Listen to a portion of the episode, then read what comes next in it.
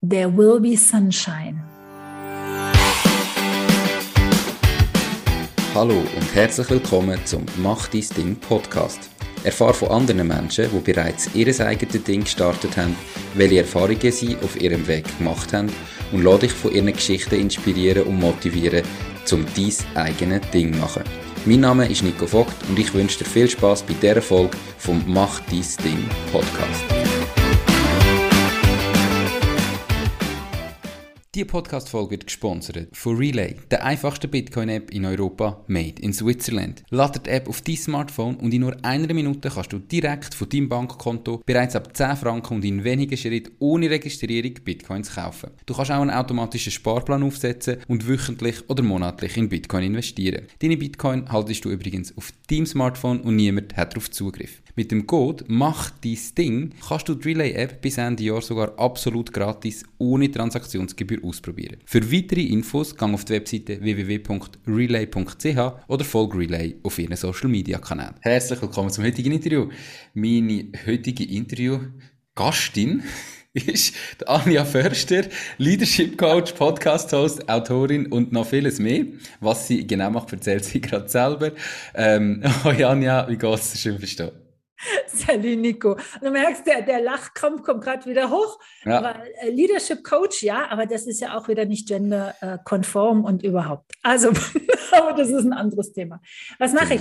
Du, seit 20 Jahren mache ich genau das, was du gesagt hast. Ich bin in der Führungsausbildung tätig, ähm, mache Führungscoaching, habe dann äh, dazu genommen, dass ich halt Autorin geworden bin. Seit über einem Jahr habe ich meinen eigenen Podcast, Ski Unplugged der und in dem du ja auch schon warst. Recht herzlichen yes. Dank dafür, Nico, wo ich, wo es einfach darum geht, Geschichten zu erzählen, ähm, mhm. wie du dahin gekommen bist, welche Probleme du überwunden hast, welche Herausforderungen. Und wenn du, glaube ich, alles zusammennimmst, mhm.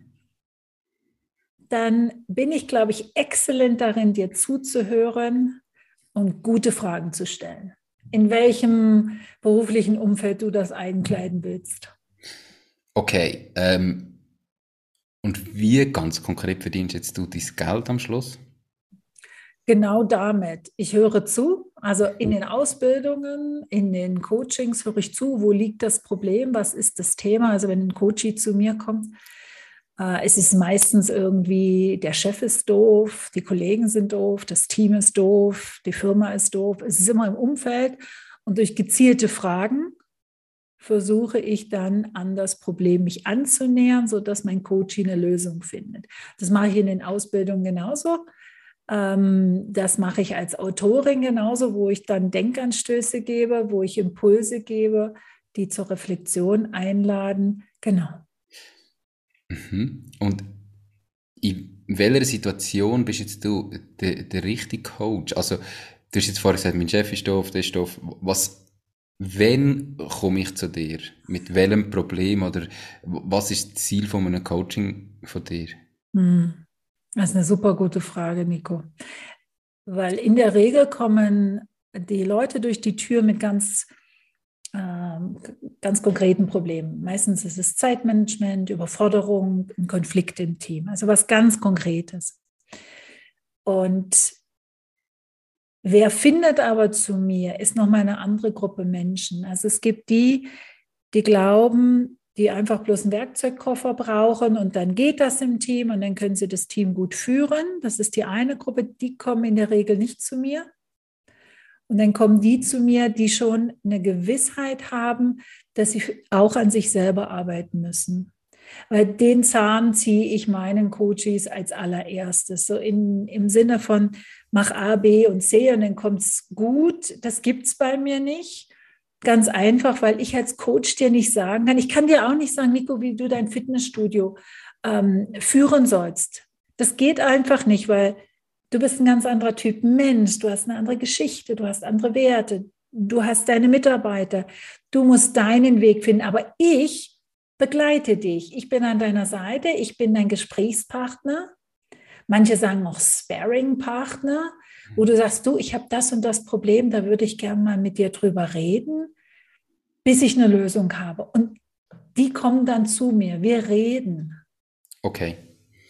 Und das rechne ich ab als Programm, drei Monate, zwei Monate, ein Monat, oder ist das eine Stundenabrechnung? Oder wie sieht das Geschäftsmodell im Detail aus? Also was rechnest du am Schluss ab? Ja, da willst du es aber ganz genau wissen. Ja, ja. also vor 20 Jahren habe ich stundenweise abgerechnet. Das mache ich nicht mehr.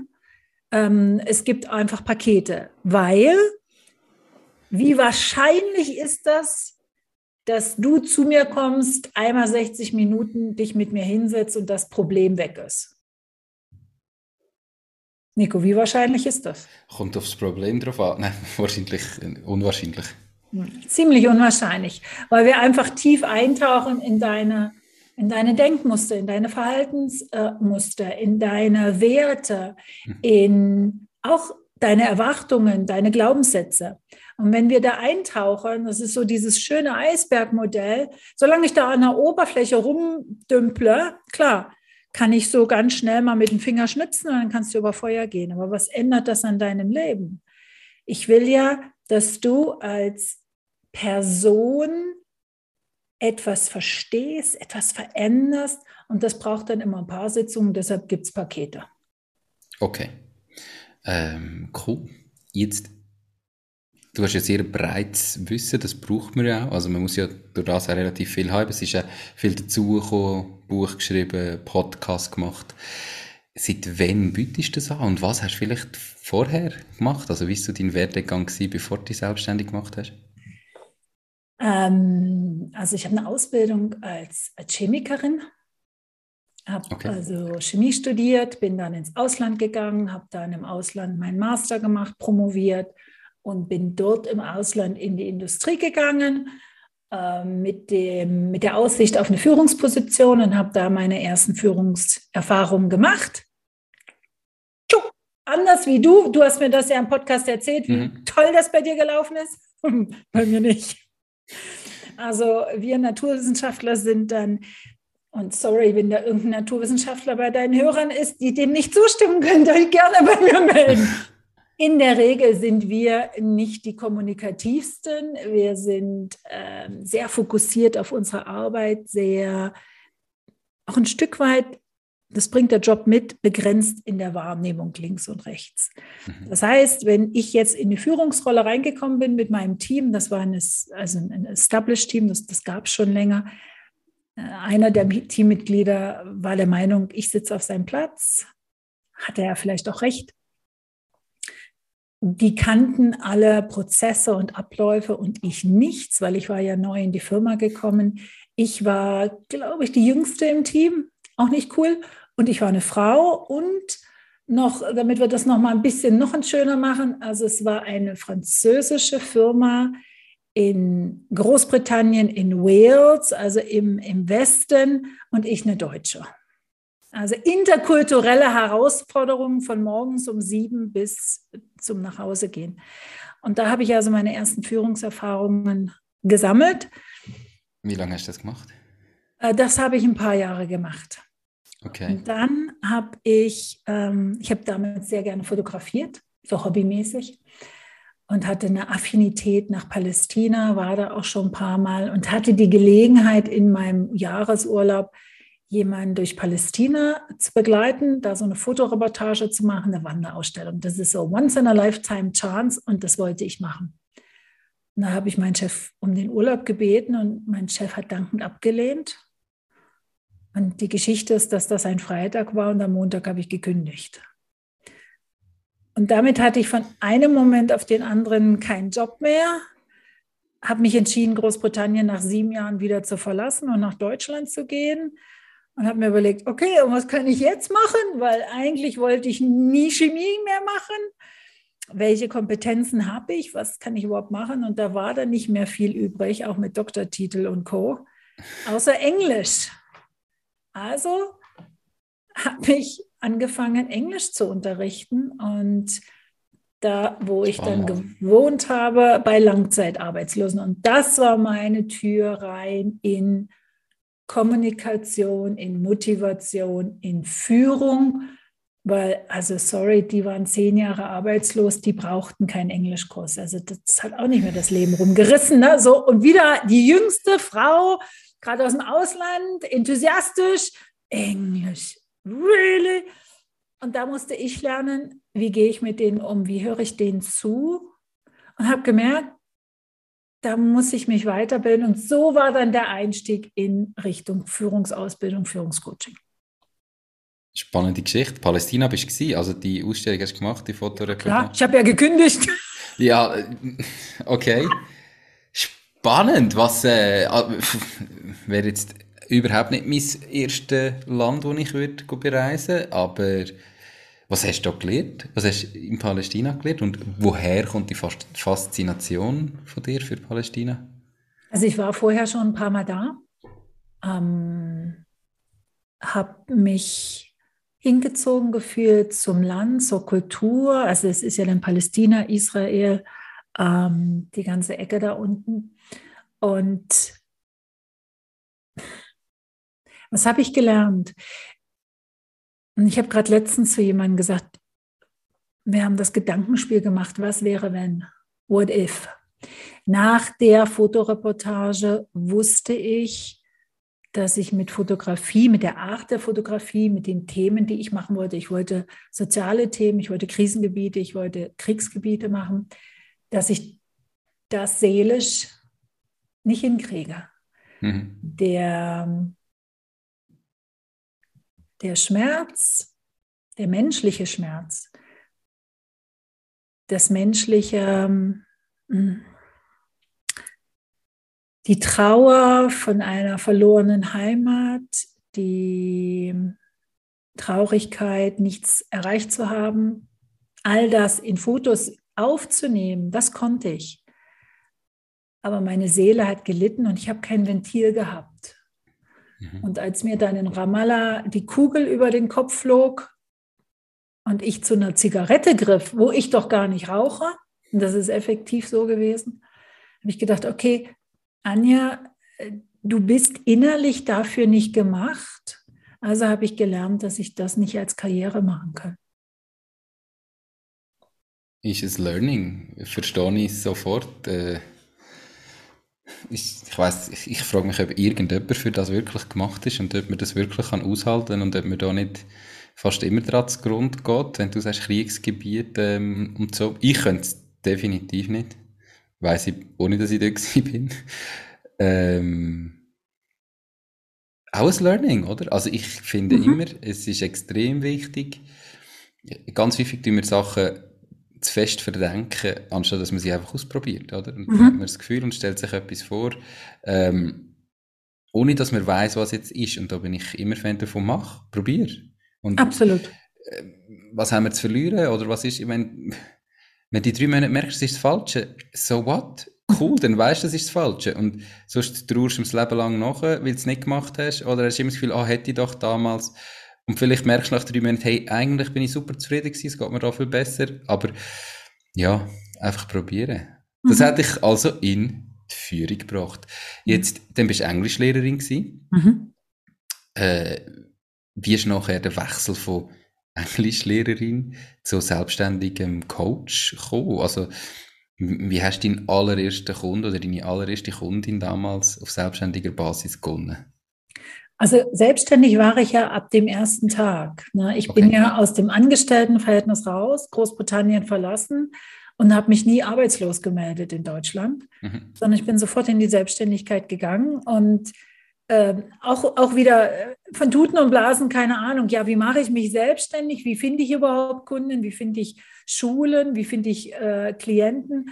Ich habe mir das alles auf dem Weg angeeignet. Ich habe damals also ich bin wirklich über die Schulen gegangen, ich bin rumgefahren und habe mich vorgestellt. Ich habe angerufen, ich habe Listen gehabt, ich habe angerufen und ich habe gefragt, wer wen braucht. Und ähm, das war mein Einstieg. Später kam dann, weißt du, dann kommt die Internetseite dazu. Und, und heute habe ich oft den Eindruck, die die Leute denken, ja, ich brauche die Internetseite und dann brauche ich den Social äh, Channel und dann brauche ich den YouTube-Kanal und dann muss ich das Account haben und da muss über alles perfekt sein und, und, und dann.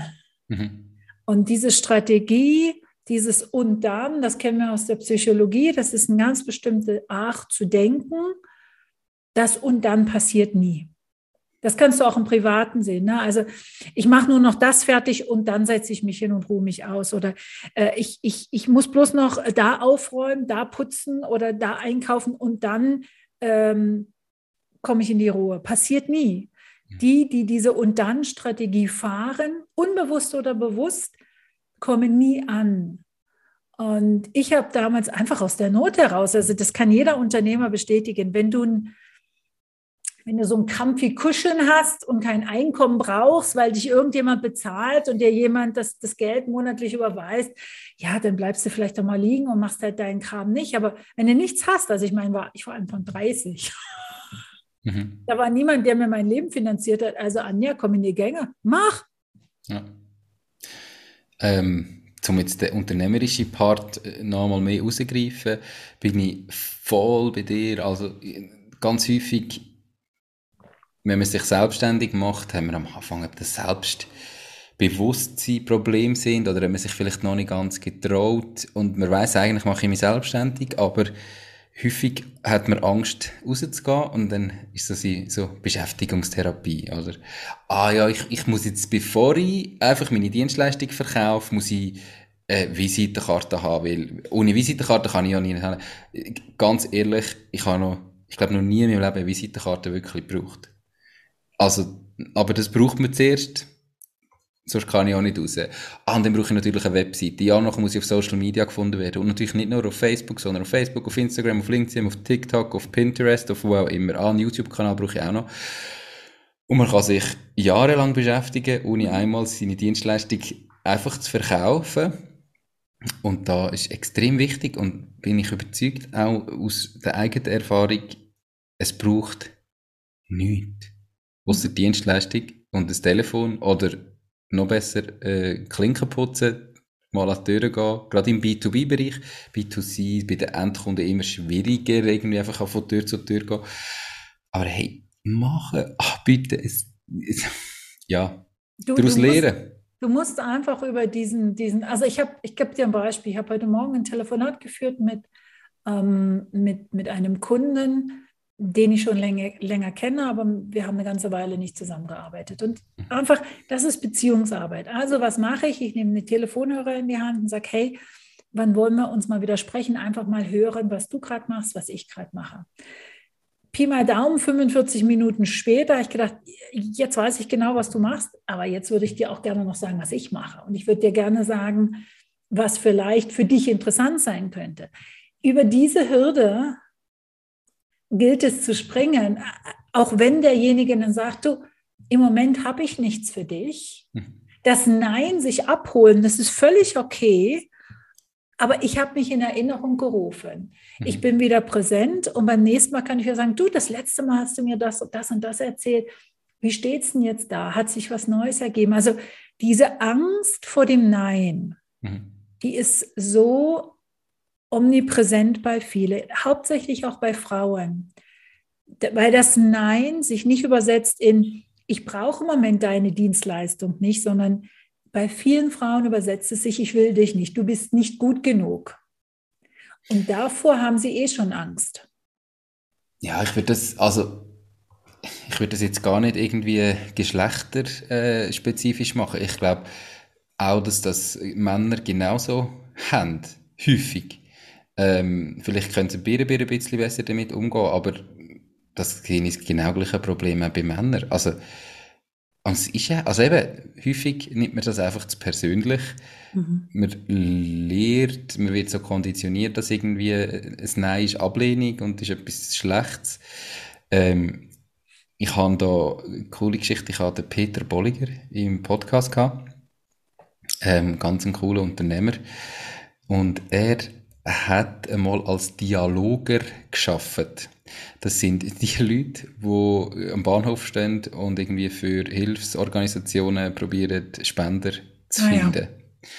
Und er hat gesagt, es ist brutal anstrengend, aber so lehrreich, weil du das Verhältnis von Nein zu Ja ist irgendwie 1000 zu 1. Also du kommst 999 Mal ein Nein über, bis du das Ja hast. Und er hat gesagt, was du da lehrst, persönlich in so einem Job, mit dem Nein umgehen, ist, glaube ich, extrem wichtig. Ich glaube, das müssen wir alle, alle viel mehr lernen, mit einem Nein umzugehen. Ich glaube auch, und das, was du jetzt so beschreibst, das Bild, was ich habe, ist, ich habe mich an ein paar Interviews gerade erinnert von Künstlern, von Sängern, mhm. die also ähm, es geschafft haben und die dann aber nochmal den Schritt zurückgegangen sind und sich irgendwo in die Fußgängerzeile gestellt haben und gesungen haben. Und wenn die in Interviews, und da gab es mehrere, davon berichten, das ist eine ganz andere Erfahrung. Da bist du so nah dran an den Leuten. Und das, was du auch beschreibst, ne, sich das Nein holen, du siehst in der Fußgängerzone, die Leute gehen einfach vorbei, die verdrehen vielleicht die Augen. Das zu akzeptieren und trotzdem dein eigenes, so wie dein Podcast es macht, mhm. dieses Ding, dein eigenes Ding weiterzumachen und zu sagen, ich bleibe mir treu, das ist wirklich eine Kunst. Absolut. Ich glaube, man muss sich immer reflektieren und äh, es bringt nichts, wenn man Jahrzehnte an eine Wand rennt, weil man selber sein Ding macht. Man muss schon überlegen, kann das noch erfolgreich sein. Ähm, aber bin ich voll bei dir. Es ist einfach auch ein allgemein, oder? Es ist kein Sprint. Man ist nicht morgen erfolgreich, sondern durchziehen, konstant dranbleiben und weitermachen und weitermachen und weitermachen. Immer verbessern, was läuft gut, was läuft schlecht und irgendwann wird es äh, erfolgreich. Anja, wie hat sich dein Leben verändert, wenn du jetzt zurückdenkst, vor fünf Jahren, wo du noch 25 bist und noch äh, in England geschafft hast, in einer Leadership-Position, wo du eben gesagt hast, ganz schwierig gewesen, ähm, so interkulturell, zu heute, wo du selbstständig bist? Also was, was ist anders als selbstständig im Vergleich zu vorher? Gibt es Sachen, die besser sind, aber gibt es auch Sachen, die schlechter sind? Also ich fange mal beim Interkulturellen an. Das ist genauso herausfordernd, mhm. Weil jetzt wohne ich als Deutsche in der Schweiz und bin wieder auf, auf einem anderen Terrain. Und das seit 20 Jahren jetzt. Also ich bin seit 20 Jahren jetzt in der Schweiz. Das ist äh, kontinuierlich ein Lernprozess. Mhm. Was hat sich verändert zwischen dem Angestelltenverhältnis? Im Großen und Ganzen ist es das, dass ich machen kann, was ich will. Also Gut, mein, äh, unterschrieben, fertig, genau darum sollte man sein Ding machen. Na, Was wollen also, wir äh, wenn, wenn mein Chef mir irgendwas damals gesagt hat, was ich überhaupt nicht nachvollziehen konnte, was sowas von unlogisch war, was wie, und im französischen Unternehmen ist das ganz oft so gewesen, innerhalb von einem Tag gab es dann äh, den, den Fahrtwechsel von 180 Grad und ich so, pff, mühsam, Leute, das gibt es bei mir nicht.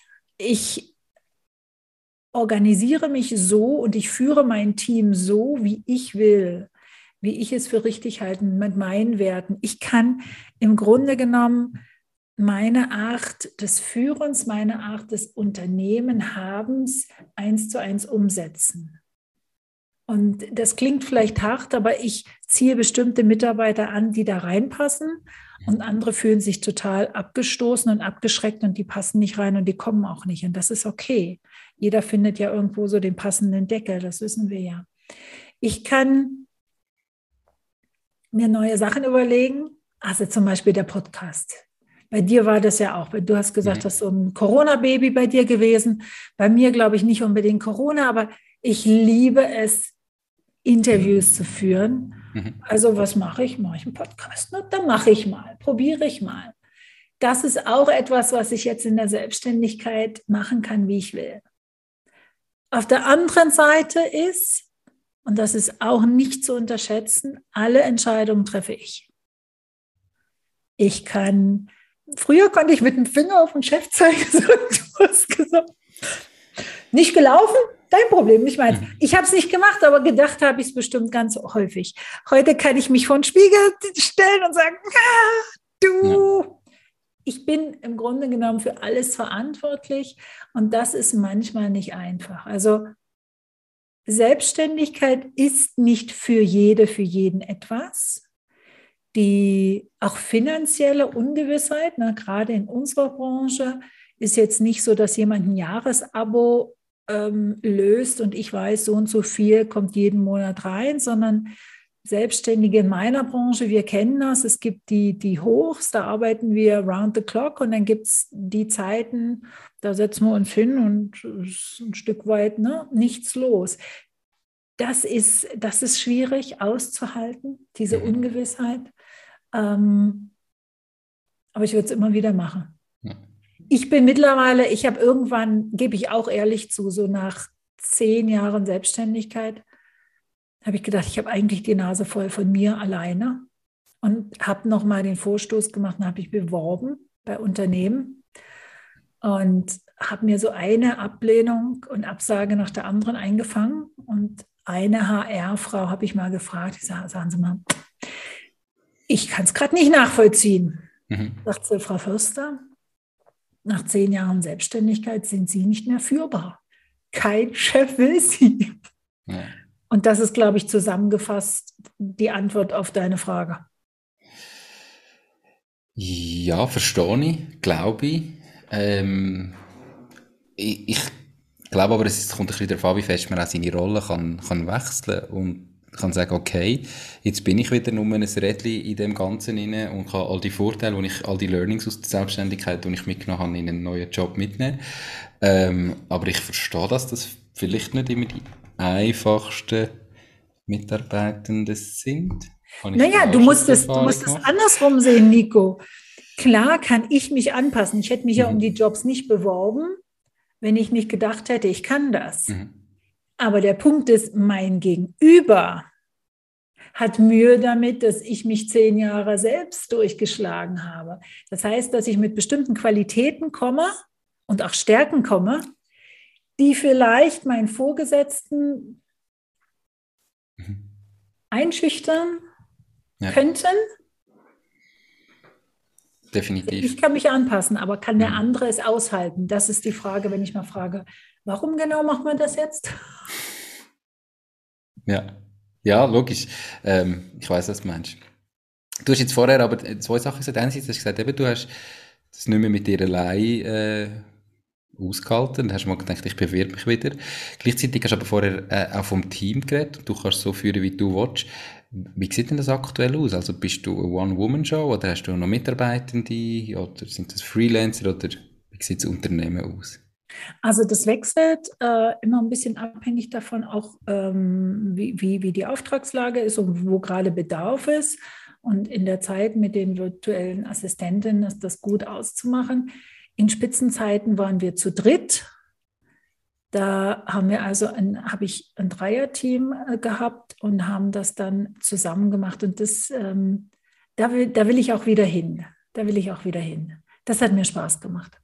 Und was hat dazu geführt, dass es nicht mehr so ist? Also, du hast gesagt, in Spitzenzeiten. Äh, ich nehme an, dann ist eher ein, Loch gefolgt von dem, oder? Ja, Corona. Okay. Ja, hat äh, Corona wirklich bei dir auch was also spürbar Ja, also im, im Weiterbildungsbereich, im Coachingbereich, bis dann die, die, das Umdenken stattgefunden hat, weißt du, dass du auch offline, also von offline auf online gehen kannst.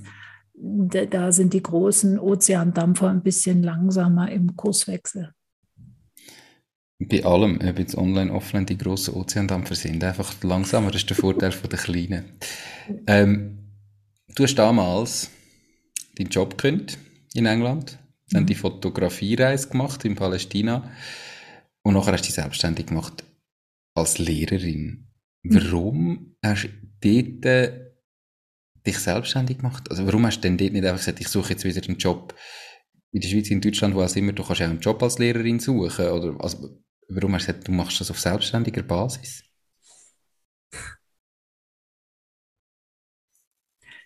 Also erstmal sehe ich mich nie als Lehrerin, das ist noch ganz spannend, sondern als Dozentin. Mhm. Ähm, und der, der Markt im Weiterbildungssektor, einfach von den Gegebenheiten, wie er sind, arbeitet mit selbstständigen Dozenten auf Honorarbasis. Das heißt, du bekommst ein Mandat für einen Kurs, für ein Modul, für eine Ausbildung, für eine Weiterbildung. Und das ist die einfachste Version. Wenn der Kurs nicht zustande kommt, dann zahlen sie dir nichts. Und wenn er zustande kommt, haben sie wen. Mhm.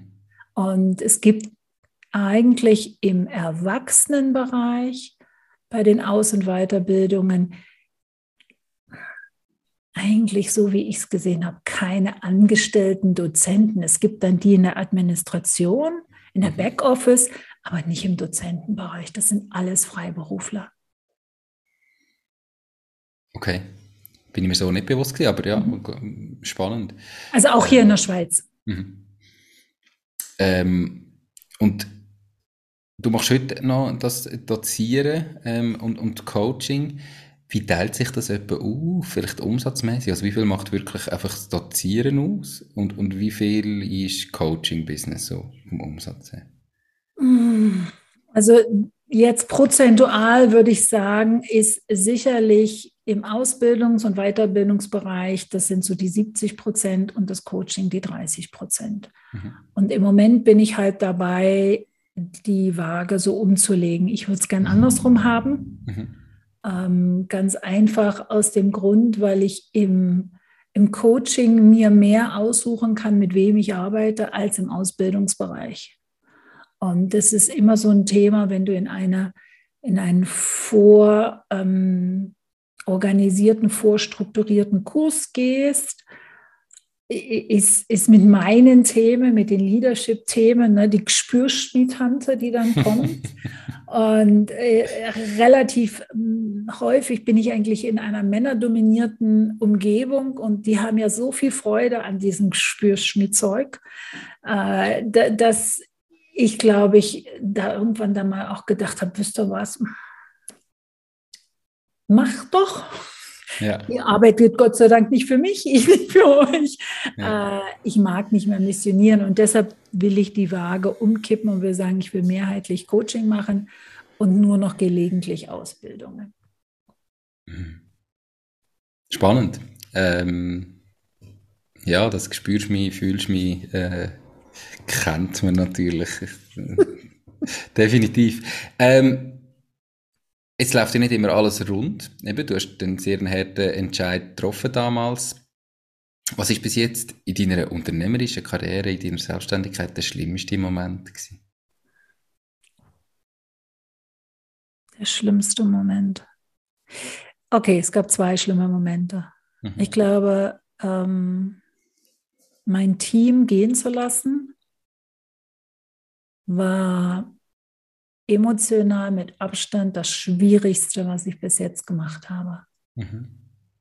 Weil es war nicht, dass ich sie gehen lassen wollte, weil sie nicht meinen Erwartungen entsprachen oder nicht die Leistung gebracht haben oder die Stimmung im Team nicht gestimmt hat, sondern einfach aus wirtschaftlichen Gründen. Mhm. Und das war, das war ein Brocken für mich. Das war wirklich ein Brocken da habe ich lange dran rumgeknorkst, muss ich ehrlich sagen. Und ich glaube, das Zweite ist dann, wenn, wenn Projekte nicht so laufen, wie ich mir das vorstelle, aber außerhalb von meiner, von meiner Einflussnahme. Also ich gebe dir ein Beispiel, Nico. Ähm, mein Journal.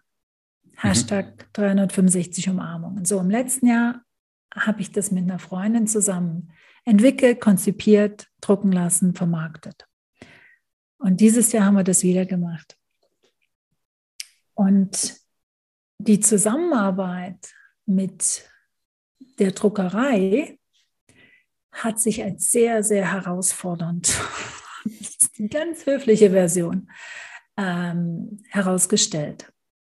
Bis zu dem Punkt, wo irgendwann in dem Projekt die das so war, ich kann es nicht mehr verändern, ich muss es loslassen. Egal wie viel Herzblut ich reingesteckt habe, egal wie viel Energie, Zeit, Geld ich reingesteckt habe, ich muss es loslassen. Mhm. Vielleicht kennst du das auch aus deinem Bereich. Wir haben ja vorhin auch gesagt, manchmal man fährt die Sachen nicht gegen die Wand. Natürlich, wenn du merkst, es läuft nicht, dann läuft es nicht. Mhm. Aber es macht einen Unterschied für mich, ob ich sagen kann, ich kann wenigstens was draus lernen, wo ich es beim nächsten Mal besser machen kann. Oder wo ich einfach merke, ich bin in einer absolut aussichtslosen Situation. Die Mauer an der Sackgasse ist direkt vor der Nase. Und ich kann nur noch den Rückzug antreten. Und das ist auch ein Lernprozess gewesen, wo ich dann das, ja, da lerne ich jetzt gerade Ego runterschlucken. Ähm, Schadensbegrenzung, das kommt jetzt alles. Also es ist auch eine große Herausforderung für mich. Also das heißt, du, ihr habt das quasi geplant und das ja wieder eine Welle machen, aber es findet jetzt nicht statt, also es funktioniert nicht. Oder was heißt das ah! konkret? Also es heißt konkret, es, es, es, es ist gedruckt, mein, das steht ja hinter mir. Mhm. Ähm, und alle, die es bestellt haben, werden auch eins erhalten. Ist allerdings nicht so, wie ich mir das vorgestellt habe. Und da ja so ein, ein klitzekleiner Perfektionist in mir drin steckt, mhm. hat die gerade keine Freude. Und ich glaube auch, was das Schwierigste da war für mich, ist diese, wenn ich merke, dass auf meiner, auf der Gegenseite, auf der anderen Seite vom Verhandlungstisch jemand sitzt und ganz andere Werte hat. Ich in meinem Unternehmen habe den Wert, ich versuche wirklich alles dass es für meinen Kunden, ob das jetzt eine Firma ist, die mich als Coach reinholt, ein Bildungsträger, eine Privatperson, ein Team, ist egal. Mein Ziel ist es, dass du dein Ziel erreichst. Und wenn wir das aus irgendeinem Grund nicht erreichen, geht es mir darum, dass wir eine Lösung finden, die für uns beide stimmig ist. Mhm. Wenn ich aber mit einem Unternehmen dann arbeite, die dann eigentlich mehr oder minder sich hinstellen und sagen, I don't care. Mhm. Dann merke ich, da komme ich dann, das ist dann so dieser typische Wertekonflikt, da kannst du nicht mehr diskutieren, du kannst, kannst ja, ist, ist halt wie es ist. Genau. Ja. Die Podcast-Episode wird gesponsert von Knows, knows.com, der Schweizer Marktplatz für jeden Auftrag. Du findest auf knows.com einfach, sicher und zu einem fairen Preis für jede Aufgabe Menschen, die dich im privaten oder beruflichen Alltag unterstützen können. Genauso kannst du auf Nose Jobs erledigen und dein eigenes Einkommen erhöhen. Nose schenkt dir übrigens 30 Franken für deinen ersten Auftrag.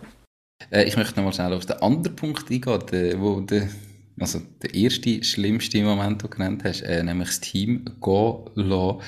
Hast du vorher auch schon in der Führungsposition im Job vorher müssen Leute entlassen? Mhm. Nicht? Okay will ich. Da hätte ich es gern gemacht. Okay. Auf Französisch äh, ist das Unternehmen schwierig. nein, äh, naja, aber nein, nein. Okay, weil ähm, das ist etwas, wo ich schon ganz oft gehört habe. Ich glaube, es geht fast allen Unternehmern so. Das ist häufig der schwierigste Moment. Egal aus welchem Grund. Grundsätzlich, dass ich jemanden muss entlassen muss. Aber ähm, so ein Entlassungsgespräch führen ist immer extrem schwierig. Und auch bei solchen, die vorher vielleicht Langführungserfahrung haben und das schon ein paar Mal haben müssen machen, ist es einfach etwas ganz anderes, weil, wie du gesagt hast, du kannst nicht mehr sagen, ja, weisst, ist gar nicht meine Entscheidung oder das wie für dich rechtfertigen, sondern es ist, wenn es dein Unternehmen ist, ist es einfach nur deine Entscheidung und die musst du quasi mitteilen und das ist immer etwas extrem Schwieriges, ähm, auch aus eigener Erfahrung. Das macht macht nicht Spaß, braucht Energie, sind so. Aber ja, es gehört, wenn man Mitarbeiter hat, wenn man wachsen und wenn man äh, möchte das Unternehmen aufbauen und einfach selbstständig für sich allein bleiben, gehört es dazu. Es ist nicht realistisch, ja, es ist unrealistisch, dass man einfach jahrzehntelang selbstständig ist mit Mitarbeitern und nie jemanden muss entlassen. Es ist einfach so. Das, das stimmt, das stimmt. Und wie gesagt, es macht einen Unterschied, ob du jemanden entlässt aus, aus ähm, mhm. Äh, Leistungsgründen oder weil, weil er irgendwo ähm, gro groben Schnitzer sich erlaubt hat oder ob es wirklich aus anderen Gründen sind. Und wir haben lange überlegt, ob es nicht eine andere Lösung gibt, weil ich bin kein Fan davon, äh, als eine Unternehmerin zu sagen, ja, also das allererste, was ich mache, um Kosten zu sparen, sind die Mitarbeiter zu mhm. entlassen. Das äh, war bei mir nie denkbar und wir haben wirklich lange zusammen überlegt und studiert, was können wir machen, wie können wir es anders regeln und es hat sich in der Situation keine andere Lösung gezeigt. Und ja, dann gilt es auch als Unternehmerin, in den Apfel zu beißen und zu sagen, okay, gehört zum Job mit dazu. Mhm. Definitiv. Definitiv. Ähm, Hat es Zeiten gegeben, wo du dir quasi wieder einen festen Job zurückgewünscht hast, abgesehen jetzt von dem Moment, wo du gesagt hast, du willst wieder mehr mit Leuten zu tun haben und die wirklich beworben hast, aber sonst so, wo du gesagt hast, ach, warum mache ich das eigentlich? Ich will doch einfach einen Job und mein regelmäßiges Einkommen und hat es das gegeben? Und falls ja, warum Telef telefonieren wir? Warum zoomen wir heute? Warum nehmen wir das Podcast-Interview auf? Also, warum ist es denn nie zustande gekommen, dass du gleich gesagt hast, ich suche jetzt wirklich etwas? Ich habe ähm, den Wunsch, wo bei bestimmten Sachen, wo ich gesagt habe, ich, das vermisse ich. Also ich habe zum Beispiel ähm, in der Selbstständigkeit, in dem Bereich, wo ich tätig bin, das ist schon ein kleiner Markt. Das ist, jeder kennt irgendwo jeden so ein bisschen. Ne? Das ist sehr, sehr eingeschränkt. Und ich habe gesagt, ach, ich möchte gerne meine Flügel noch mal so ein bisschen auftun und ich möchte noch mit mehr Leuten zu tun haben, mehr mit der Kommunikation und vielleicht auch ein bisschen mal verhandeln und so. Und das hat sich im Unternehmen als Möglichkeit nicht ergeben, weil es brauchte das nicht. Ähm, also habe ich mir außerhalb vom Unternehmen ein Projekt gesucht. Ich war zehn Jahre lang bei uns in der Gemeinde die Projektverantwortliche für den Ferienpass. Mhm. Und habe den also im Jahr 2011 habe ich den übernommen und bis zum letzten Jahr geführt. Und am Anfang die ersten fünf Jahre alleine, weil, weil sich bei solchen ehrenamtlichen Sachen selten jemand findet, der sich dafür äh, engagiert. Und das fand ich schön, weil ich wieder was ein ganz neues Gebiet hatte. Ich musste mit Computer neue Sachen lernen. Ich habe auf einmal viel mehr Leute kennengelernt. Ich habe sämtliche Fähigkeiten und, und Skills, die ich habe, konnte ich auf einmal umsetzen und anwenden. Einschließlich die, die ich nicht gerne mache, Buchhaltung. Also es hat ja alles, war das Rundumpaket. Ich habe alles gemacht. Und als ich dann auf Weltreise ging, in 2015, brauchten wir natürlich jemanden, der für das Jahr vor Ort ist, weil ich war ja nicht da. Ich konnte zwar organisieren und den Abschluss machen, aber für die Zeit, wo ich nicht da war, brauchten wir jemanden. Und da habe ich effektiv, da sind wir dann zu zweit, haben wir das Jahr bestritten. Und das war interessant wieder, weil mein Baby, mein Baby. Ne? Und auf einmal kommt da jemand rein und sieht das anders und ist auch vor Ort und hat eigentlich jetzt auch Mitspracherecht da konnte ich mich nochmal ganz neu kennenlernen. Und das bei einer ehrenamtlichen Tätigkeit? Absolut. Aber doch. Und dann haben wir das die, die verbleibenden Jahre, die verbleibenden vier Jahre gemeinsam gemacht. Und das war auch wieder schön, weil da hatte ich dann auf einmal Team. Mhm. Also wir waren zu zweit, wir haben alles gemeinsam besprochen, haben alles gemeinsam entschieden. Also das, was ich so ein bisschen im, im professionellen und Unternehmen vermisst habe, habe ich mir auf der Seite geholt. Also ich gucke dann immer, wo kann ich mir was holen, was ich gerade vermisse, um wirklich glücklich zu sein. Dieses mhm. Work-Life-Balance, klassisch, lebe ich nicht, habe ich nie gelebt, nicht die letzten 20 Jahre. Ich möchte, und das, das ist bei mir so vernetzt, dass das Private mit dem Ehrenamtlichen, mit dem Beruflichen alles so eine Einheit bildet und der Grundtenor darf sein, ich bin glücklich. Ja, ich glaube, dass die Work-Life-Balance als Wort ist für einen Unternehmer sowieso schwierig. Ich glaube, dort sagt man heute Work-Life-Integration. Ja, ähm, Lust das andere Wort, aber. Und wo es halt wirklich eben, ich sage, weil ist sicher schwieriger zu trennen, weder wenn ich einfach den Job mache und klar, da bin ich angestellt und da bin ich daheim. Aber ich glaube, nur schon mit dem Homeoffice und so weiter wird es sich auch für viele Arbeitnehmer verändern, dass man das plötzlich neu muss organisieren. Du hast etwas gehen lassen, wo ich gerne möchte darauf eingehen, nämlich 2015 deine Weltreise. Ähm, wie lange wie lang bist du weg? Und wie hast du in dieser Zeit dein Unternehmen organisiert? Also, weg waren wir 367 Tage und das Unternehmen habe ich zugemacht. Okay, und wie hast du das? Also, ich sage jetzt gerade irgendwie, du hast vorher Ausbildungen, du hast ja da Kunden, du hast Coaching-Kunden, du hast ja gesagt, ich bin ein Jahr weg und in einem Jahr bist du wieder gekommen, ich bin wieder da und dann haben die alle gesagt, also super, ich komme wieder, oder hast du eine Stellvertretung ja, organisiert, ja, selber organisiert, also ja, ein Jahr weg. Eben, ich, ich sage jetzt, wenn nachher dann dein Ausbildungspartner, also die Schule, wo du dafür gehst, gehen, äh, unterrichten, jemand Neues sucht, warum sollte es denn dich wieder nehmen nach einem Jahr? Weil ich besser bin. Okay. Also wie hast du das vorbereitet? Also ich habe es ich hab's überall kommuniziert. Also ich habe ich hab weit im Voraus gesagt, der Plan ist, im Sommer 15 gehe ich bis Sommer 16 ähm, und bin nicht da. Und ich habe keine Aufgaben mitgenommen. Ich habe wirklich nur den Ferienpass im Rucksack gehabt, weil den konnte ich über, über einen Laptop äh, machen. Und über Zoom und Skype haben wir uns unterhalten. Ähm, aber sämtliche anderen Aufträge, jeder Kunde wusste Bescheid. Jeder Kunde hat die Transparenz gut gefunden. Und dann gab es wirklich Stellvertreter. Dann haben die gesucht für ein Jahr. Und weißt du, Nico, wenn, wenn ein Auftraggeber mit mir zufrieden ist, dann sind mhm. die auch froh, wenn ich wieder zurückkomme. Also es klingt vielleicht arrogant zu sagen, aber das ist so. Mhm. Warum sollten die ähm, jetzt nach wem Neuen suchen? Und manchmal ist es so und das ist dann auch okay. Aber weißt du, das ergibt sich auch in Zeiten, wo, wo ich vor Ort bin, wo einfach die strategische Ausrichtung des, des Bildungsträgers oder der Firma sich ändert und es nicht mehr im Einklang ist. Also wenn ich anstelle von vier Lektionen äh, oder anstelle von acht Lektionen nur noch vier unterrichte, dann reise ich nicht bis auf Zürich dafür. Mhm. Also die Weltreise hat da perfekt äh, reingespielt. Das war kein Problem. Okay. Und wie ist die Weltreise gewesen? Was haben ihr gemacht? Also du hast ja Familie.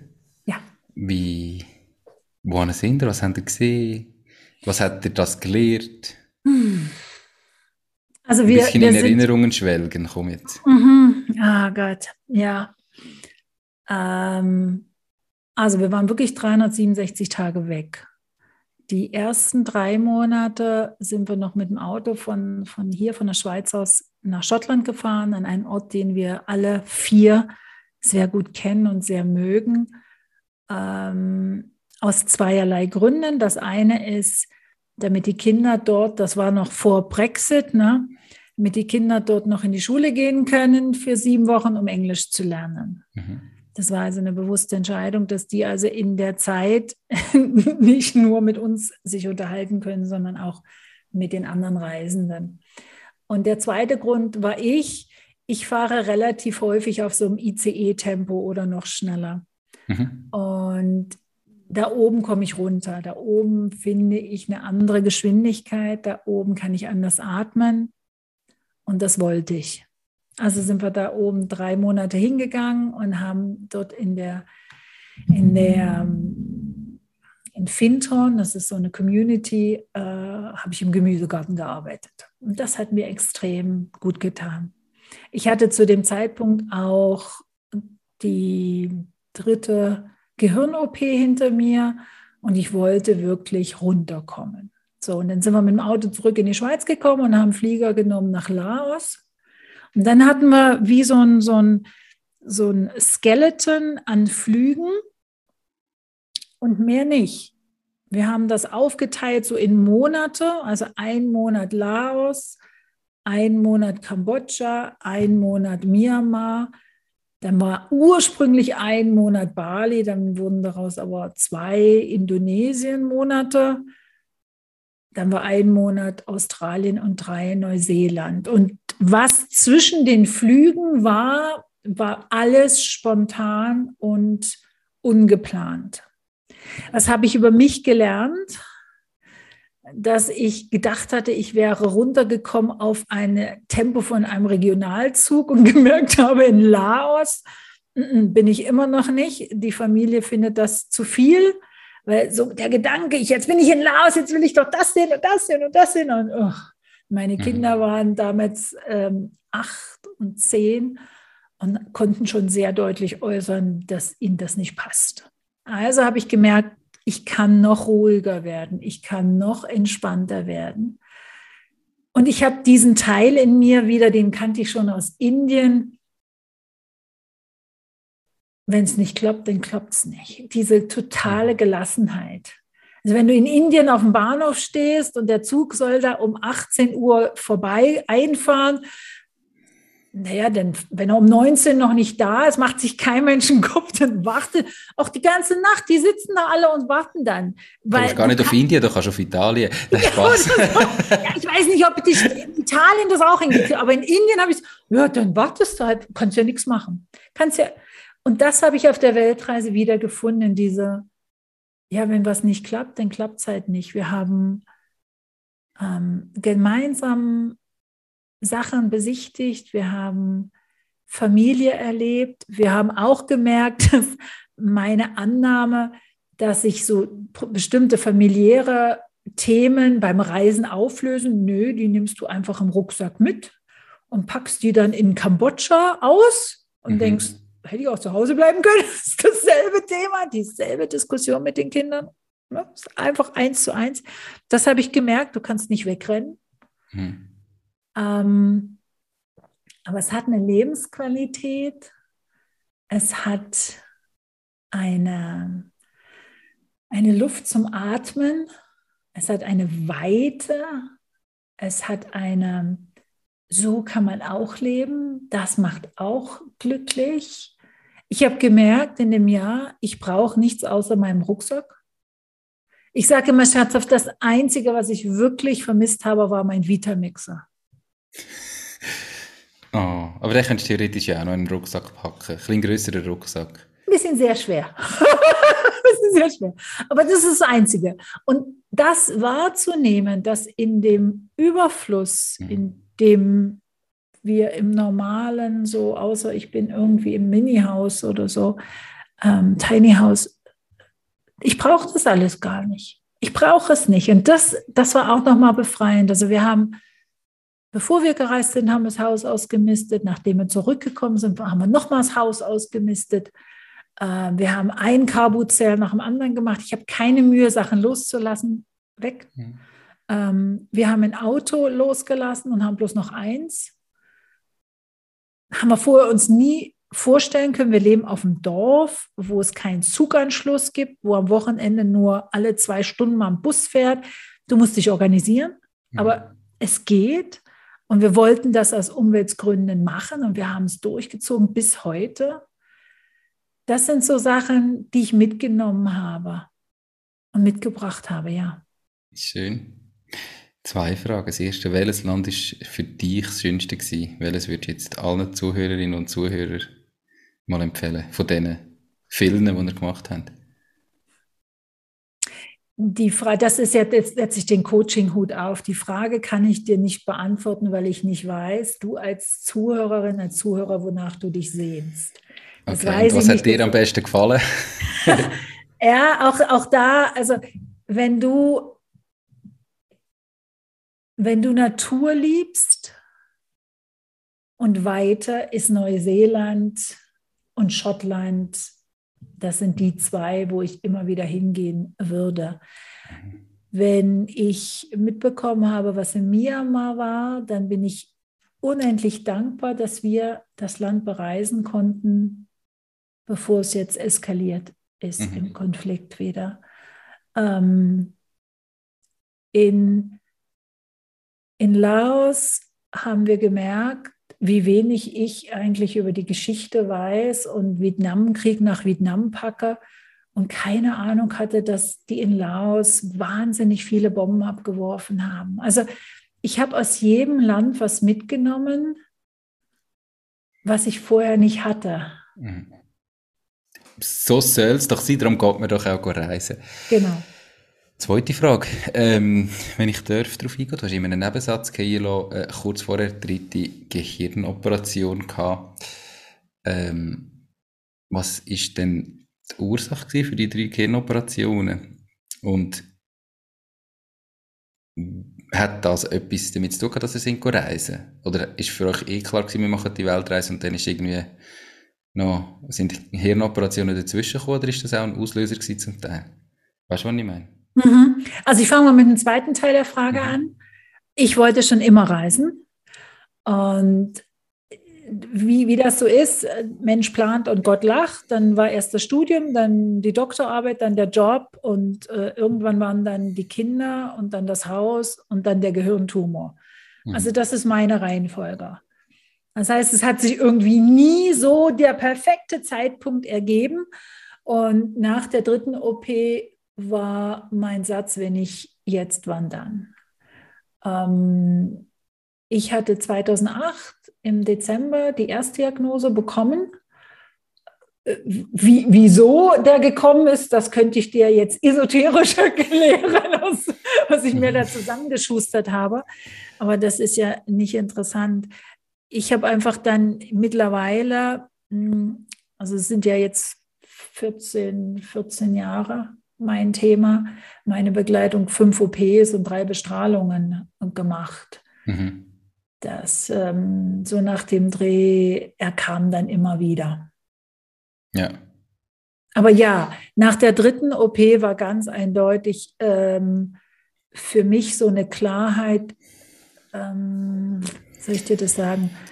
Ich glaube, beim ersten und beim zweiten Mal habe ich das, war ich im Schock und habe das nicht wahrhaben wollen. Als es dann das dritte Mal wieder Thema war, war mir klar, ich weiß nicht, was die Zukunft bringt. Ich lebe jetzt und wenn ich jetzt meine Träume nicht umsetze, dann vielleicht nie und dann bedauere ich es. Das will ich nicht. Die Kinder waren im Alter, wo sie keine Pampers mehr brauchten. Und jetzt machen wir es. Okay bisschen auf das habe ich auswählen, ähm, weil ich glaube, das ist doch ganz häufig so, dass man so viele Sachen, die man im Leben will machen, irgendwo auf die Zukunft verschiebt, weil es doch eben jetzt gerade nicht der richtige Zeitpunkt ist, weil der, aber wie du vorher gesagt hast, und dann, so die, und, und dann mache ich es, der richtige Zeitpunkt kommt dann nie, bis man irgendwie mal so etwas erlebt. Das mhm. kann manchmal auch nur im Umfeld sein. Also es muss ja nicht, zum Glück nicht immer selber sein, wo man plötzlich mal merkt, hey, wie schnell das es plötzlich kann vorbei sein, oder? Und das ist doch mega schade, dass wir die Momente brauchen, um das zu realisieren, ne? Zum, zum sich dann können sagen, hey, und so what? Jetzt habe ich halt ein Jahr lang nichts und ich werde zurückkommen und es wird auch dann wieder gehen. Ähm, jetzt gange ich. 100% sicher bin ich nie, oder? Hast heute, kannst du heute irgendwie einen Tipp geben, wie man das anbringt, dass man es nicht so weit muss kommen lassen, dass man das kann in seinem Leben machen, ohne dass man irgendwie an den Punkt muss kommen, wo man merkt, hm, jetzt geht es, kann wirklich brutal schnell gehen. Ich glaube, der erste Punkt ist wirklich, sich zu fragen, was will ich? Und, und, und dieses sich klar zu werden, was man, wonach man sucht, wonach, wonach man sich sehnt. Mhm. Nicht jeder will eine Weltreise machen, nicht jeder will ein Buch schreiben, nicht jeder will sich selbstständig machen. Das ist mhm. völlig okay. Was wirklich der Punkt ist, ist die Pause-Taste zu drücken und zu sagen, was will ich eigentlich? Letztens hat jemand im Podcast gesagt, das fand ich so cool, hat sie gesagt, wann hast du dich das letzte Mal vor den Spiegel gestellt und gefragt, wer bist du? Einfach nur, wer bist du? Und in unserer schnelllebigen Zeit nehmen wir uns selten die Zeit, uns hinzusetzen und uns einfach mal auf uns selbst zu besinnen, sich zu überlegen, was will ich? Wer bin ich? Wovon träume ich? Was steht auf meiner Bucketlist und was kann ich davon heute umsetzen? Oder ich weiß noch aus deinem Podcast äh, diese Sachen, die mich glücklich machen, aufzuschreiben und zu sagen, okay, heute ist ein Tag, ist alles gegen Baum gefahren. Was kann ich von meiner Liste jetzt umsetzen, damit es mir gut geht? Dieses mhm. sich selber und Selbstbewusstsein, das finde ich noch schön im Deutschen, hat ja wie zwei Bedeutungen. Wenn ich sage, jemand ist selbstbewusst, dann steht er gerade da und ne, hat seine Präsenz. Aber du kannst das Wort ja auch auseinandernehmen und sagen, ich bin mir selber bewusst. Mhm. Und ich weiß, wir wollen alle das Thema unserer Endlichkeit vor uns herschieben und ignorieren. Und das ist vielleicht auch sehr gesund, weil wer will sich schon damit auseinandersetzen. Und gleichzeitig das Leben, und das ist so meine, einer meiner großen Punkte, das Leben findet immer, immer nur jetzt gerade statt. Alles andere, also schon, schon die Schildkröte hat es im Kung Fu Panda wunderschön gesagt, ne? Das da hinten ist die Vergangenheit und da vorne äh, das ist die Zukunft. Du weißt, das ist vorbei, da kannst du nichts mehr verändern und das weißt du nicht, was kommt. Das Geschenk, was wir haben, das ist jetzt dieser Moment, dass wir beide hier sitzen und uns unterhalten, die Zeit nehmen und du als Zuhörerin, als Zuhörer, wenn du bis hier gehört hast, das ist der Moment, wo du merkst, okay, das ist Leben. Alles andere ist es nicht. Und sich das bewusst zu machen durch Achtsamkeit, seiner Gedanken mal zu lauschen, wenn nämlich das kommt, ja, also wenn dann die Kinder größer sind oder wenn die Kinder aus der Schule sind oder wenn ich in Pension gegangen bin oder wenn ich das habe, dann, wenn ich mich höre, da stoppt du, okay, warum denke ich in das? Mhm. Ist das so wahr? Oder könnte ich einen kleinen Teil von dem Traum nicht jetzt schon umsetzen? Und ja, ich glaube, wir Menschen haben irgendwo mal den Glaubenssatz verinnerlicht, es muss was Katastrophales, was Schlimmes passieren. Und dann lernen wir unsere Lessons. Mhm. Ja, nicht einfach und ja, nicht leicht und spielerisch. Ich finde das großen Blödsinn. Es darf leicht, es darf spielerisch sein und das ist es auch. Ich weiß noch, es gab immer zwei Fragen, die mir gestellt wurden vor der Weltreise. Was macht er mit dem Haus und was macht er mit den Kindern? Haus schließe ich zu, Kinder nehme ich mit. Ende der Geschichte. Wir wussten nicht, ob wir das Haus vermietet kriegen. Wir haben das, glaube ich, eine Woche vor unserer Abreise vermietet gekriegt für das gesamte Jahr.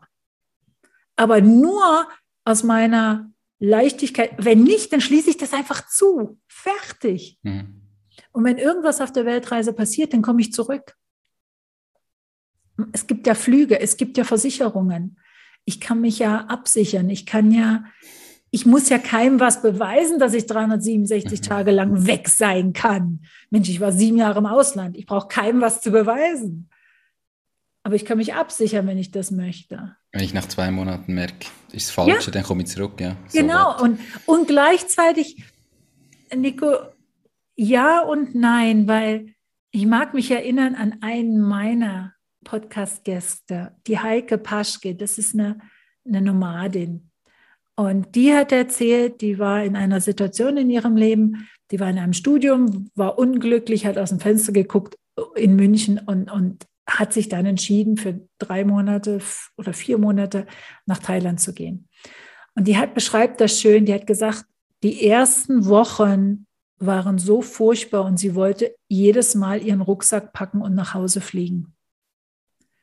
Und sie hat sich besonnen zu, darauf zu sagen, nein, ich halte das jetzt aus und fliege dann zurück am Ende mhm. von dieser Auszeit. Und erst als sie das geschafft hat, kam sie in diese Ruhe rein, sich zu überlegen, was sie eigentlich will, wovon sie eigentlich träumt und sich ihrer selbst bewusst zu werden. Aber das braucht Zeit, wenn wir, darum bin, sind wir nach Fintorn gegangen, wenn wir aus unserem Busy Life aussteigen oder jetzt auf den Jakobsweg gehen. Also Leute, wer denn denkt, dass er die Erleuchtung in den ersten drei Stunden hat, sorry. Also vielleicht, aber doch eher selten. Mhm. Ja. Das heißt, vielleicht muss man manchmal auch die zwei Monate aushalten oder die drei.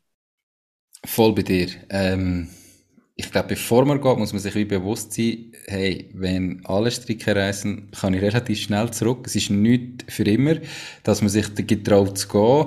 Und dann ist aber sicher so, wie bei allem, nicht zu früh aufgeben. Also, ja, ähm, voll bei dir. Mega spannend. Wir sind ziemlich abgeschweift, aber ich habe es extrem spannend gefunden. Ähm, und ich glaube, es hat auch für Zuhörerinnen und Zuhörer viel Interessantes drin gehabt. Ähm, wenn jetzt du heute nochmal müsstest starten mit einem eigenen Unternehmen, was würdest du anders machen?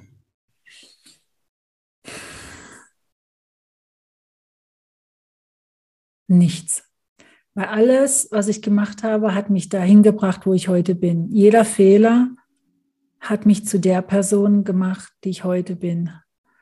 Jedes, das habe ich bei der Erkrankung gemerkt. Jedes Buch, jedes Seminar, jede Weiterbildung alles im Vorfeld hat mich dafür gewappnet. Nichts würde ich verändern. Mhm. Ich kenne das Wort Regret nicht. Ja. ja, dann super, wenn es so ist, oder? Perfekt. Hast du ein Lieblingszitat? Und falls ja, warum genau das? Mm -mm. Habe ich nicht, weil meine Mantras oder meine Affirmationen sind sehr, sehr tagesabhängig und stimmungsabhängig. Welches ähm, ist da von heute? Ähm, in, also heute, wir müssen ja das sagen, Aufnahme ist am 1. Äh, 1. Dezember 2021. Mhm. In meinem Adventskalender, den ich heute aufgemacht habe, stand drinne, There will be sunshine. Mhm. Und es hat die Sonne geschienen in mein Büro. Schön.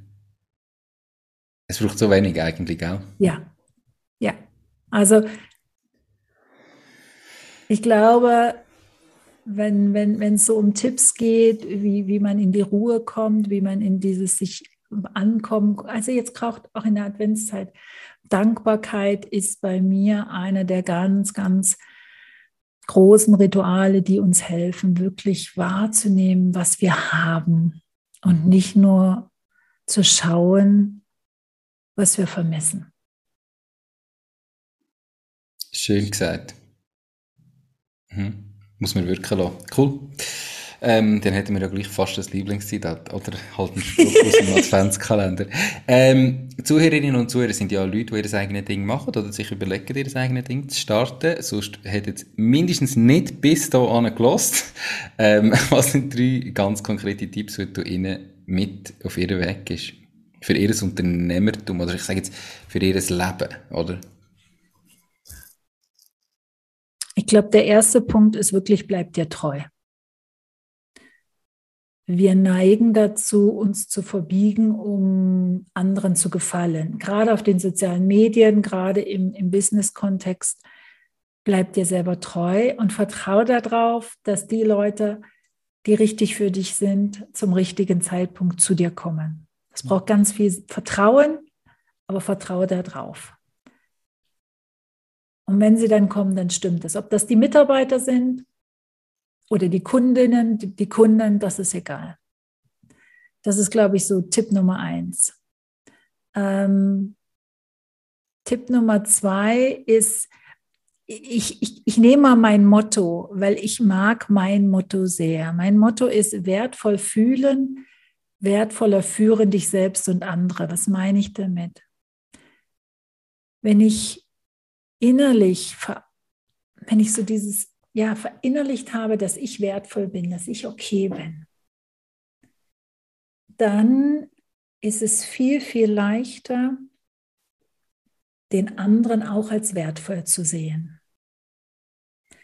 Und wenn ich den anderen als wertvoll sehe, dann ist das Miteinander ein schönes und zwar eins auf, auf erwachsenen Augenhöhe. Ich muss dich nicht maßregeln, ich fühle mich nicht gemaßregelt, dann ist das ein sehr kooperatives Miteinander, Probleme lösendes Miteinander. Das finde ich was ganz, ganz Wichtiges. Also ich bin okay, du bist okay. Mhm. Das ist so der zweite äh, Punkt. Und der dritte Punkt, ich glaube, gerade als Unternehmer, ähm, ich habe ganz lange bei dem Satz Folge deinem Herzen habe ich fast wie Würgekrämpfe gekriegt, weil ich bin so Naturwissenschaftler, Kopfmensch, folge deinem Herzen, also mal ehrlich. Und es hat viele Jahre gebraucht, bis ich für mich, für mich, das ist nur meine eigene Interpretation, einen Weg gefunden habe, das zu verstehen. Und zwar sind verschiedene Sachen zusammengelaufen. In einem Unternehmen hast du ganz oben den CEO. Mhm und dann die anderen Cs, ne? CFO, bla bla bla bla. Und der Simon Sinek, der hat mal gesagt, das, den Begriff CEO sollte man streichen, weil der hat null Bedeutung. Der hat null Bedeutung. Also CFO, man weiß immer, was die Leute machen, aber beim CEO weiß man das nicht. Aber an der Konzernspitze, an der Unternehmensspitze sollte ein CVO stehen, ein Chief Vision Officer. Und darunter sollte ein COO stehen, Chief Operation. Mhm. Und für mich ist mein Herz, meine Träumereien, meine Vision, da wo ich hin will, das ist mein Herz. Das ist was, was Passion ist, wo, wo man merkt, die Zeit fliegt, du bist im Flow. Und mein Kopf ist mein COO, das ist mein Manager. Mhm. Mein Kopf gets it done. Ja. Und die zwei zusammen, das ist wichtig. Und im Unternehmen ist das wichtig. Überleg dir, was bist du? Wenn du wirklich der Träumer bist, so wie Steve Jobs, der brauchte ein paar Manager um sich. Der war kein guter Manager. Er war ein faszinierender Visionär, aber kein guter Manager. Überleg dir, was bist du? Bist du ein Visionär oder bist du eher der Umsetzer? Was brauchst du in deinem Unternehmen, um vorwärts zu kommen? Und halt an deiner Vision fest. Mhm. Lass sie dir nicht nehmen, bleib ihr treu. Lassen wir so stehen. Perfekt. Gibt es Bücher? Du hast vorher erzählt, all die Bücher haben dich auch zu dem gemacht, wo du bist, die, die du gelesen hast. Gibt es Bücher, die du kannst empfehlen allen Zuhörerinnen und Zuhörern? Also ich kann dir Folgendes sagen. Also das, was du äh, ja letztens rausgeholt hast, das mag ich auch sehr. Ähm, das, das Kaffee am Rande der Welt. Mhm. Momentan lese ich The Midnight Library. Mhm. Kann ja nicht mal den Autor sagen. Cooles Buch, Idee zwischen und Leben und Tod gibt es eine Midnight Library, in der die Bücher stehen von all den Leben, die du nicht gelebt hast, die sich ergeben aus einer Entscheidung, die du nicht getroffen hast. Was wäre gewesen, wenn ich die Weltreise nicht gemacht hätte? Was wäre gewesen, wenn ich in Australien geblieben wäre? Was wäre gewesen, wenn ich weiterhin Fotografie gemacht hätte? Die Bibliothek ist gefüllt mit diesen Büchern. Das Buch lese ich gerade, finde ich total spannend. Und ich gebe dir ein drittes Buch, was ich heute in meiner Facebook-Gruppe als Adventskalendertürchen Nummer eins vorgelesen habe. Das ist ein Kinderbuch und das heißt Vielleicht. Wunderschön geschrieben für Kinder, die kleiner oder größer sind, wo unterstrichen wird, wie, wie wertvoll du bist, wie einzigartig du bist. Genau. Das okay. Mehrfach cool. Perfekt. Äh, drei spannende Bücher. Äh, die werden natürlich verlinkt in den Show Notes und auf der Seite www.mach-ding.ch. Anja, ähm, die Zeit ist verflogen. Wie im Flug, ist das jetzt ein Pleonasmus? Keine Ahnung. Ähm, ist extrem schnell vorbeigegangen. Ich habe es mega, mega spannend gefunden, auch wenn wir zwischen die ein bisschen abgeschweift sind. Ich hoffe, es hat allen Zuhörerinnen und Zuhörern gefallen. Wenn jetzt jemand zulässt und sagt, Ut Anja, da wollte ich mich gerne mal vernetzen, mehr erfahren, wie und wo kann man dich am besten erreichen? Ähm, also du kannst mich erreichen über LinkedIn unter meinem Namen, du kannst mich erreichen auf Facebook unter meinem Namen, auf Instagram unter wertvoll führen, äh, bin ich überall erreichbar. Kannst du im Podcast gucken, Shian Plugged auf allen äh, Kanälen, wo du deinen Podcast hörst. Perfekt, wird natürlich auch alles verlinkt in den Show Notes und auf der Webseite www.mach-ding.ch. Anja, danke viel, viel mal für deine Zeit, äh, für die wertvollen Inputs. Ganz, ganz viel Erfolg in Zukunft und ich wünsche dir noch ganz, ganz einen schönen Tag. Ich danke dir, Nico, für die Einladung und danke an alle Zuhörer. Danke auch. Schön, sind ihr bis zum Schluss dabei geblieben. Danke, mach's gut. Ciao, Anja. Das war es auch schon mit dieser Podcast-Folge. Ich bedanke mich ganz herzlich fürs Zuhören. Ich würde mich außerdem extrem freuen, wenn du auf meine Webseite www.mach-dies-ding.ch wirst gehen und dich dort in mein Newsletter einträgst. Damit kann ich dich über neue Folgen und Themen, die dir helfen, dein eigenes Ding zu starten, informieren. Nochmal danke vielmals fürs Zuhören und bis zur nächsten Folge vom Mach dies Ding Podcast. In dem Sinn, alles Gute und bis dann, dein Nico.